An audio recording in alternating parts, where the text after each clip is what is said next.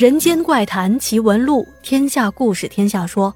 晚上好，朋友们，欢迎收听今晚的《天下鬼语》，我是主播天下。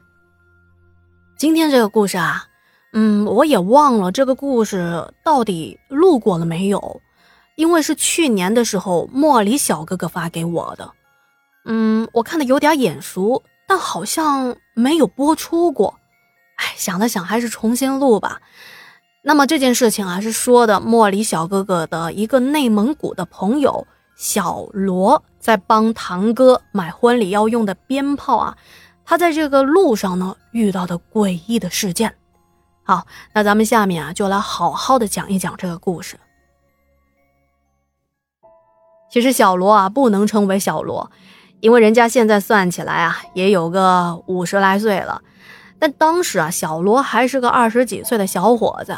因为在九十年代初嘛，那会儿年轻啊，说他有一天傍晚呢，他堂哥叫他去帮忙买后天结婚要用的鞭炮。他说啊，当时这堂哥可真的是很唠叨，说有这么一句话，反反复复说了有个四五次了。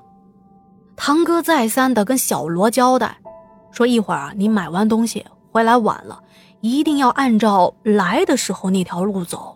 千万别走小山包下面的那条近路，小罗说：“当时我都听烦了，心想这堂哥什么时候变得这么婆婆妈妈了？要说这个结婚用的鞭炮啊，其实早就准备好了，可这几天不是筹备婚礼嘛，然后这个亲戚啊来来往往的人特别的多，也不知道是谁把之前准备好的鞭炮一不小心给弄湿了，那么。”堂哥只能是让小罗啊，现在赶紧去买一份鞭炮回来，外加再带点酒。这说着话呢，他就走到了院子，启动自己这个面包车，准备去镇里买鞭炮。那各位朋友啊，可别小看这个面包车，当时可是九十年代初期啊，在那个年代，又是在北方的小镇，私人能够自己买一辆面包车，已经算是很厉害的了。那当时这个小罗也是挺有本事的，算是赶上了一波做生意的热潮吧。那么攒了点小钱买了这么一辆面包车。那就算是面包车，那也是汽车啊，在当时那是特别的有面子的。这不，前几天堂哥来到小罗家里，说：“啊，弟弟啊，你也知道哥哥我马上就要结婚啦。那么一方面呢是需要你过来我这边帮忙的，忙活几天。”另外啊，把你的面包车也开上，来回接送这些亲戚好朋友，或者是买个东西啊也方便。那结婚的时候，我还需要你这辆面包车作为婚车来使用呢。作为堂弟，帮着堂哥忙活几天，用几天车，那自然是没问题的。说着，小罗就带着自己的父母跟堂哥开车回到堂哥家去了。那天去的时候啊。堂哥坐在副驾驶上指路，到了乡下的土路上，堂哥指着路啊，左拐右拐的，嗯，这路不算好走。可是，在小罗的印象中，去堂哥家的那条路上应该有个小山包，山包下面有一条路来着。虽然也是乡下的土路，可是那条路不但比他们现在走的这一条要平整，他记得那路程啊。也能进上不少。想到这，小罗不禁问起堂哥：“哎哥，我记得附近小山包下面是不是有条路啊？怎么现在不走那条路了呢？那条不是比现在这条好走的多吗？”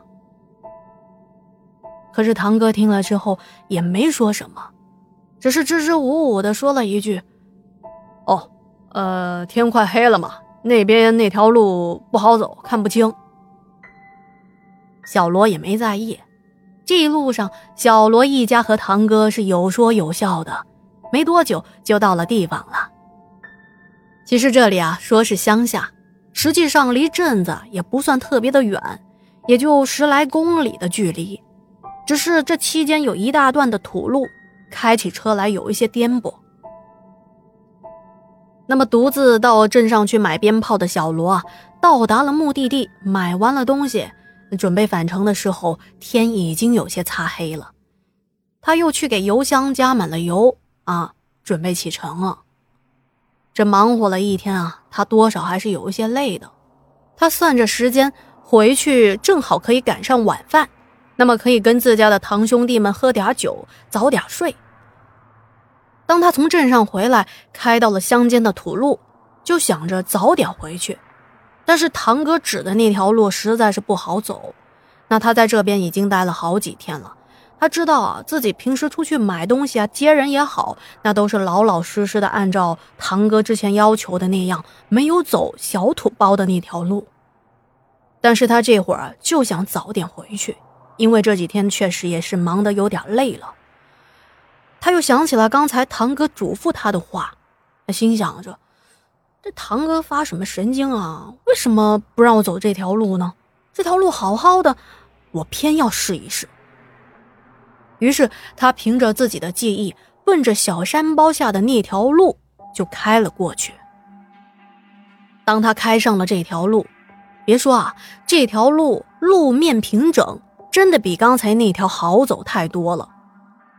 这开着开着，随着最后的一缕阳光落下，天彻底的黑了。这到底啊是深秋的季节，天黑得早。他打开了车灯，继续往前开着。可是走了感觉没多远，就看到啊车的前面开始起了白花花的、满满的雾气啊。他就有点疑惑了，这毕竟是内蒙古的深秋，就是夏天的时候也没在这个时间碰到过大雾的天气。于是他把车的速度持续的降低，并且打开了雾灯。可是这雾灯的效果似乎并不怎么好，在这种大雾里面还是看不清楚路。好在这条路挺平整的，小心着点开，注意弯道，慢慢的开，用不上半小时啊就能够到达堂哥家的村子。